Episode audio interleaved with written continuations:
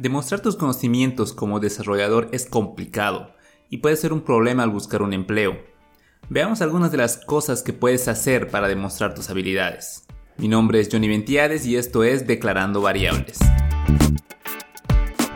Bienvenidos de vuelta al podcast. Esta semana vamos a hablar acerca de los proyectos personales que te pueden ayudar a conseguir un buen empleo. Si eres nuevo en el podcast, tenemos episodios cada lunes. Eh, por lo general son episodios cortos relacionados a un tema muy específico y dos entrevistas al mes que ya son un poquito más largas en las cuales eh, invito a gente eh, sobresaliente del área de tecnología para que nos venga a hablar algo acerca de alguna tecnología, algún, alguna investigación, algún trabajo que estén realizando. Bien, dando inicio al tema de esta semana, es verdad que demostrar la experiencia al inicio, cuando estás eh, terminando la carrera o cuando todavía no tienes mucho, muchos trabajos que demuestren esa experiencia o cuando estás aprendiendo una nueva tecnología, es difícil demostrar todo lo que sabes. Em, los reclutadores por lo general buscan más que todo experiencia, más que títulos.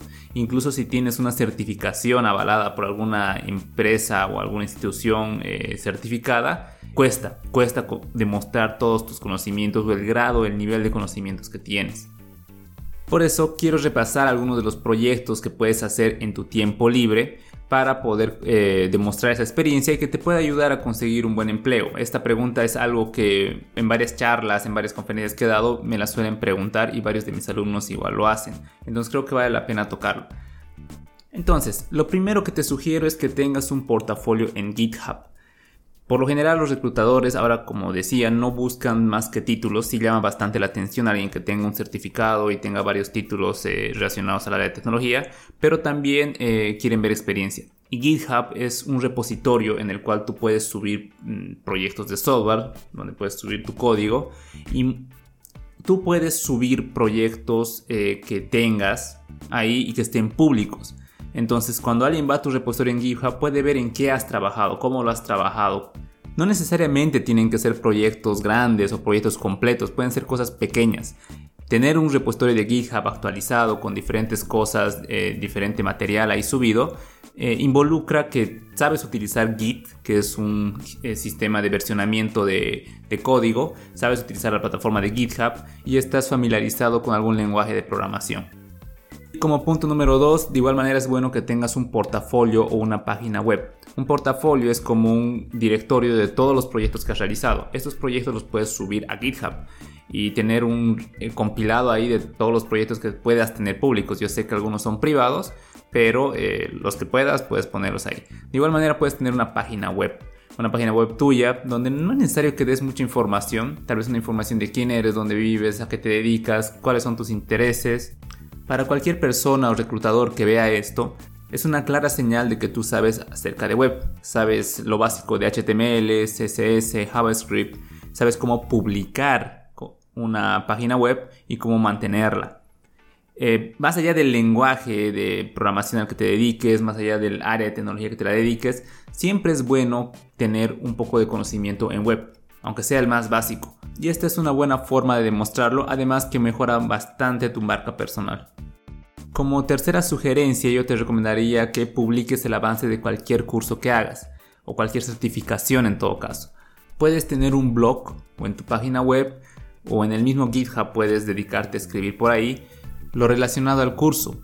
Por lo general los cursos te dan prácticas, te dan proyectos por hacer y tú puedes ir publicando esos proyectos, ¿no? Este es el tema 1 de mi curso de, de Android, por ejemplo, donde me han hecho hacer estas actividades y aquí está eso va generando contenido de tu parte y aparte vas demostrando que has podido superar ciertos niveles con satisfacción y la prueba está ahí. Esto igual para alguien avanzado que por ejemplo está aprendiendo una nueva tecnología. Por ejemplo, tú te dedicas a como desarrollador web, pero estás aprendiendo acerca de machine learning y estás tomando un curso, cómo demostrar tu experiencia en machine learning. Puedes tomar un curso y todo lo relacionado a eso lo puedes ir publicando como sugerencia número 4, te recomendaría que desarrolles alguna aplicación completa.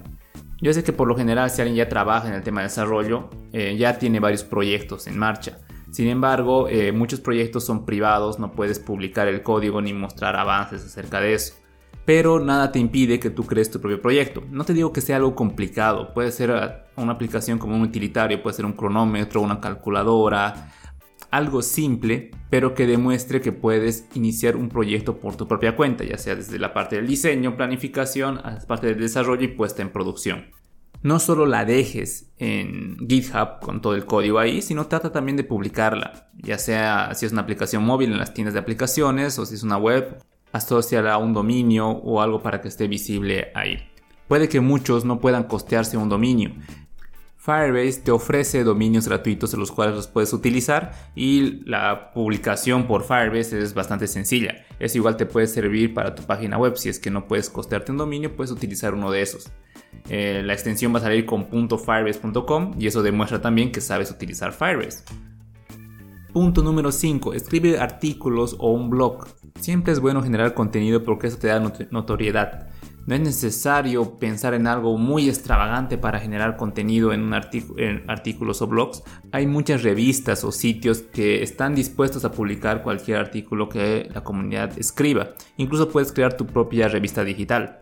La idea es que te pongas a escribir. Puede ser simplemente acerca de algo que has implementado recientemente, algo que has hecho, algo que has aprendido. Eso te ayuda a reforzar tus conocimientos y te va a hacer ganar notoriedad. Si me preguntas cómo un reclutador le va a interesar los artículos que yo escriba, bueno, van a poder ver ahí que eres una persona activa y que está aprendiendo constantemente y está demostrando esos conocimientos. De igual manera, como punto número 6, y muy relacionado al anterior, es enseñar. Trata de enseñar, ya sea por un canal de YouTube, puedes tener tu propio podcast, trata de explicar acerca de las cosas que tú ya sabes. Una de las grandes habilidades que los reclutadores buscan es alguien que pueda enseñar, porque si eres líder de desarrollo de un equipo, vas a tener la necesidad de enseñar a tus compañeros. Saber enseñar quiere decir que eres una persona que puede colaborar con otras personas. Como punto número 7 tenemos algo muy específico que es programa un bot. Programa un bot, ya sea un chatbot en la plataforma que tú desees. Hay bastantes plataformas. Hay eh, Code Labs eh, completos donde te hacen programar un bot desde cero, ofrecido por, por Google, por Amazon. Sigue los pasos y ya tienes tu bot. Prográmalo y públicalo para ver qué tal funciona. Y como último punto, gestiona correctamente tus redes sociales. La gente que está constantemente reclutando desarrolladores eh, te va a encontrar por redes sociales, mucho más ahora. Entonces es lo correcto que esas redes sociales estén bien administradas, sean decentes, se vean bien, hay un curso gratuito en Platzi de marca personal donde te explica cómo gestionar tus redes sociales. Te voy a dejar el link en las notas del episodio para que lo puedas ver. Si me dices eso no es un proyecto, eso es algo del día a día, pues no, velo como un proyecto porque hay que darle bastante tiempo, hay que darle esfuerzo y hay que darle bastantes recursos para poder tener tus redes sociales en orden. Plataformas como LinkedIn se han vuelto un centro de eh, reclutamiento bastante importante ahora. Entonces te recomiendo que le eches un ojo, te abras una cuenta y sigas los pasos que el mismo LinkedIn te sugiere para poder tener un buen perfil en esa plataforma. Para los que no conozcan, LinkedIn es una red social más que todo profesional. Es como Facebook, pero de manera profesional. Bien, y esos son algunos de los proyectos que podemos hacer que nos pueden ayudar a conseguir un mejor empleo. Algunos de los tips adicionales como bonus que te dejo es eh, tip número uno, que seas constante. Si vas a empezar con esto, eh, dedícale aunque sea 30 minutos al día, ponte un cronómetro, siéntate y en ese tiempo dedícate a hacerlo, porque hacer proyectos en tu tiempo libre hay tendencia a dejarlos. Entonces, para evitar dejarlos, contrólate bastante, ten una constancia, aunque sea nota los días en los que estás trabajando acerca de ello, pero sé constante. Tip número 2, todo cuenta cualquier curso pequeño que hagas, cualquier cosa, por más minúscula que tú creas que, que es, cuenta. Así que todo lo puedes publicar y lo puedes compartir.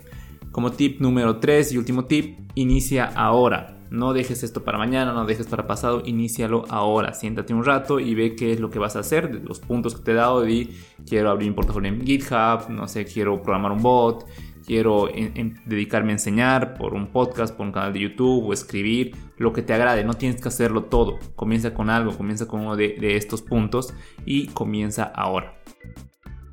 Espero que este episodio te haya servido para tener algunas ideas de qué puedes hacer en tu tiempo libre y que pueden ayudar a tu profesión. Recuerda que puedes seguir la página Declarando Variables en Facebook o Instagram y comentarme qué te pareció el episodio. Si ves algún punto más que creas que se deba agregar o algo con no estés de acuerdo, escríbelo en los comentarios y nos ayudarías mucho compartiendo este episodio con alguien que creas que le pueda interesar. Puedes escuchar este podcast en Spotify, Apple Podcast, Google Podcast o en la plataforma de podcast de tu preferencia. Mi nombre es Johnny Ventiades y conmigo nos escuchamos la siguiente semana.